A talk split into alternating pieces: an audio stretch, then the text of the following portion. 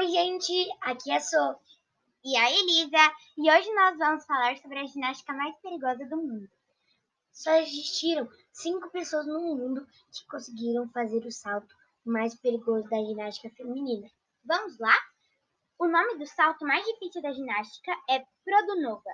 E uma das meninas que fizeram ele foi a Jipa Karmakar, uma ginasta indiana medalhista de Jogos da Comunidade Commonwealth. O nome oficial de Produnova, ele é o movimento mais perigoso da ginástica e o salto mais difícil da modalidade.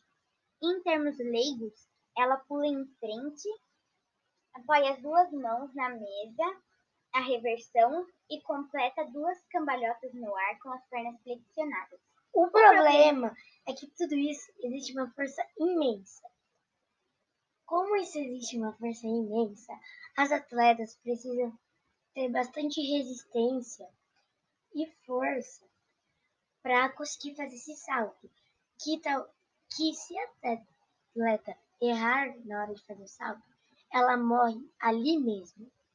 Então foi esse o nosso podcast. Até mais! Tchau!